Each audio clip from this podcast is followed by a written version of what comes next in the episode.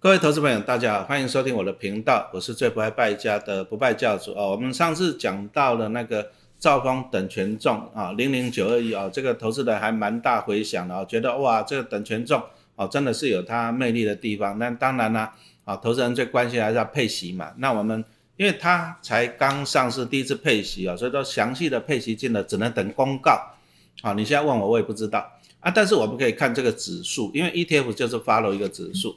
好，那指数陈老师看一下过去五年指数，它最低配息率是四点五五帕，最高可以到了六点五帕，所以说这个，哎，这个也接近那个高股息的 ETF 了，所以说这个零零九一啊，啊六月啊配息，那当然还是等公告嘛，那什么时候会公告，什么时候评价？那它是季配息还是半年配？我们还是一样请一下投资长啊，招方投信的投资长来跟大家分享一下。大家好，我钟意。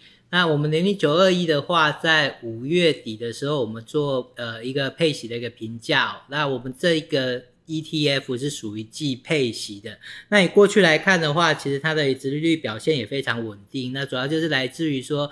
台湾各个产业这边的话，其实它的一个配息的一个角度来看的话，其实还蛮稳定的。而这个稳定的话，也就可以落实在这个 ETF 上。那过去我们看到平均大概会落在四点五到六点五之间。那以去年来看，我们预估也有到五点一六。那以今年的一个股市，其实大概呈现的一个位置，跟目前的一个股票的配息的角度来看的话，我们也很期待一下这一次的一个配息的一个结果。哦，其实季配息对投资人是有帮助的。首先，第一个帮助最大的就是那个补充保费了啊，因为补充保费是用单笔两万，你只要超过两万，你就要磕多少？你要磕那个二点一一趴啊。比如说你投资人你单笔进来啊，七点九九万好了，对不对？那你七点九九万，你就要去乘以那个二点一一趴，大概一千七百块左右了啊。但是如果是季配息啊，按你分成四次，那每一次不到两万块钱，哎，按你这一千多块的健保补充保费。哎，你可以省在口袋里哈。那当然，陈老师这个讲的是一个观念，他不可能每一次都配息都差不多一样了，这个通常几率也不高了。哦，那季配息就是有这个好处，节省补充保费。那你再来，你一年可以领四次钱嘛哈。那比如说家里有小朋友的，哦，开学就两次嘛，对不对？学费嘛，对不对？啊，你还有生活费嘛？哎，那季配息也蛮好用的。哦，那对于那一个什么退休人士，哦，因为以前哦，以前都年配息。就就很好玩了，那发鼓励的时候领到钱就拼命花，活得跟皇帝一样。啊，到了年尾了，没钱了，活得跟乞丐一样。啊，所以它季配息是有它的优点的哈。那当然，ETF 最重要还是指数了哈。那当然，这等权重算是哦国内首创的，所以我们要请钟毅来跟大家啊分享一下这零零九一它的指数的特点在哪里，有什么过人之处。好，那我们刚刚有提到，其实指数除了说在报酬绩效方面，呃，非常的一个我们值得期待以外的话，另外在配息方面，其实也有一定的一个配息率。那主要的一个。角度其实就是归功于它的指数编制上，我们帮投资人在各个股票的一个选择上，其实已经有做了一些筛选哦。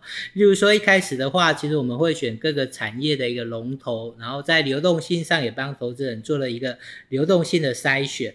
那我们会确定每一档股票的话，在公司的体质是稳健的，也就是说它最近一季的财报上不能有亏损，同时过去三年来看的话，也都有发放现金股利的一个记录。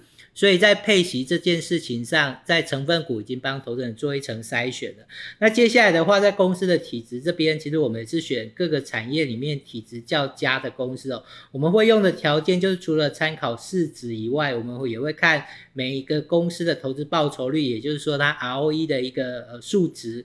另外，获利能力方面的话，也就是说，在那 income 方面的话，我们也会去帮投资人来做筛选，所以等于是兼顾了各个产业里面体质较好的龙头公司，同时要有配息状况是较佳的，所以整体来讲的话，在整个指数上，除了绩效报酬以外，也拥有一定的一个配息能力。哎，我们上一集有讲到了，我们在今年以来啊，这个零零九亿这个指数，我们讲指数不讲股票，好像报酬率比。台湾五十指数还要高出一截嘛？哦，那这个就是讲出来它等权重的优点。可是哦，毕竟等权重，我们讲实话，在台湾还是一个新鲜的商品。可是好像在国外已经行之有年了，对不对？哦，所以说我们可不可以来分享一下国外的一些表现的情况？好，那其实等权重不管是在美国、欧洲或是在澳洲都有对应的一个 ETF 哦。那其中最大的是发行在美国，是由呃 Invesco 它所发的 S&P 五百的一个等权重的 ETF，它的在呃交易所的代码就叫 RSP，就有点像我们在做定期定额那个简称 RSP 哦。它整体的一个规模其实。到现在来也来到了三百三十七亿美金。那我们知道美国是 S N P 的 E T F，其实蛮大，像 S P Y 大概是三千八百亿美金左右。所以我们看到等权重大概是有占了它十分之一的一个规模。那整体的一个报酬率来看的话，我们看到。等权重 ETF 其实真的是越投资越久，越可以看到它的一个绩效可贵的地方哦。例如我们看到从两千零三年四月以来的话，到目前二零零三年的一个四月底来看，其实我们看到 RSP，也就是说 S&P 等权重这一档 ETF 的一个累积含息报酬来到了三百八十七个 percent。那如果同期间的话，S M P 五百的指数。大概涨的涨幅是两百六十三个 percent，所以整体的一个差异也来到了有一百二十个 percent 哦，所以整体来讲，我们看到。等权重刚刚有提到的，它等权重的一个优势，还有在权重上有自动回归的这样的一个调整的机制，长期下来也可以含映在我们的 ETF 的表现上啊。所以我们会看到整体的一个 ETF 在表现上的话，会比 S&P 多出了一百多个 percent 的一个报酬。所以在长期投资下的话，其实等权重的魅力是可以看得到。那在台湾，我们也很荣幸可以借由零零九二一这一档 ETF 在长期投资上。我们也可以来做一个参与。哦，这个等权重，我陈老师研究了一下，发现这个再平衡哦。而且其实刚投资长一直强调这个观念，其实我后来发现这个真的也是蛮好的。为什么蛮好的？哦，举个例子来讲啊，比如说像台湾五十这个指数，它就是用市值来决定权重。那可能台积电一开始没那么大嘛，台积电以前市值一兆两兆，现在十几兆，所以它以前在零零五零里面的权重搞不到这几趴十几趴，然后慢慢变二十几趴，变三十几趴，变四十几趴，变五十。啊，四十几趴了，快接近五十趴了。你会发现到一件事情，因为因为台积电它市值一直变大，那它在零零五零里面的权重就越来越增加。可是有个问题呀，它没有给它获利了结啊。台积电六百八十八块钱的时候，指数没有去调降台积电的权重啊，没有把台积电获利了结啊。好，那这个就是它的一个先天上的问题，就是说它只要在市值前五十大里面。它基本上，你只要市值越大，你占的权重就越高，它不会给你获利了结。那所以说，台积电要从那个六百八十八要跌下来嘛，对，跌到五百多。哦，那这个就是讲到说，它没有一个获利了结的机制。那什么意思呢？那比如说，如果说台积电今天在零零九二一里面，对不对？那它目前它因为它等权重嘛，所以应该是三点三帕啊。啊，可是我们刚刚有听到，大概半年调整一次指数嘛，对不对？那搞不好这半年之内，那台积电啊，搞不好又从五百多涨到七百。假设陈老师随便讲的，那你从五百涨到七百，那你涨了多少？哇，涨了，哦，涨了快四十趴嘛，对不对？那可能你的权重，你本来三点三趴，你就涨到四趴多了。那表示什么意思呢？表示说你在下一次，因为你要再平衡一次嘛，对，半年一次嘛。那你比如说台积电，假设在零零九一从三点三趴涨到四点五趴的时候呢，那等权重呢就会把它怎样？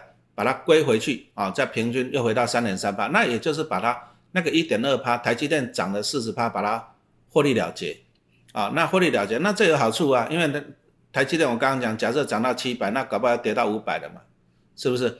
那它获利了结就把钱拿去补其他的那些成分股啊，那其实这是一个优点呢，为什么？因为我们常常看到台湾就是产业在轮动啊，产业在轮动啊，你说像过去两年。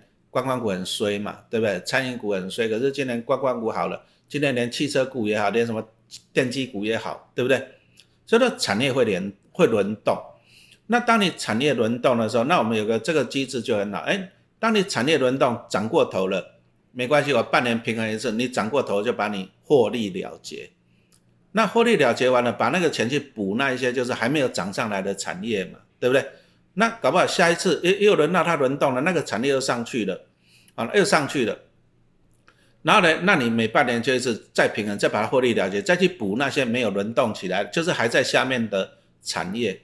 那它这样子不断的就是这样再平衡，不断的就是把超涨的产业获利了结，把钱拿去补那些还在谷底等着上涨的产业。哎，那我相信这样子报酬率，其实这个机制是好的哈。所以说，我们请投资长再跟大家补充一下，哎，这个指数啊，我们这个等权重指数过去的表现跟台湾怎么加权指数啊，跟我们那个台湾五十指数表现，我相信一定有过人之处吧？可不可以把数字跟我们投资人再分享一下？OK，好，那其实我们从过往来看的话，等权重的一个指数，其实在过往来看，我们刚刚有提到的。我如果时间拉得越长，其实越可以发现它一个可贵的地方哦。那这边其实我们有帮大家做一个计算，如果说一样的，我把时间拉长来看的话，从二零一七年到二零二三年来看的话，整个等权重的指数，在刚刚讲的类股的一个权重分配跟所谓的一个占平衡机制下，它的报酬可以来到一百四十七个 percent 哦。那同期间的话，从二零一七年以来到二零二呃三年这边的话，其实加权指数的一个涨幅大概只有一百一十二个 percent。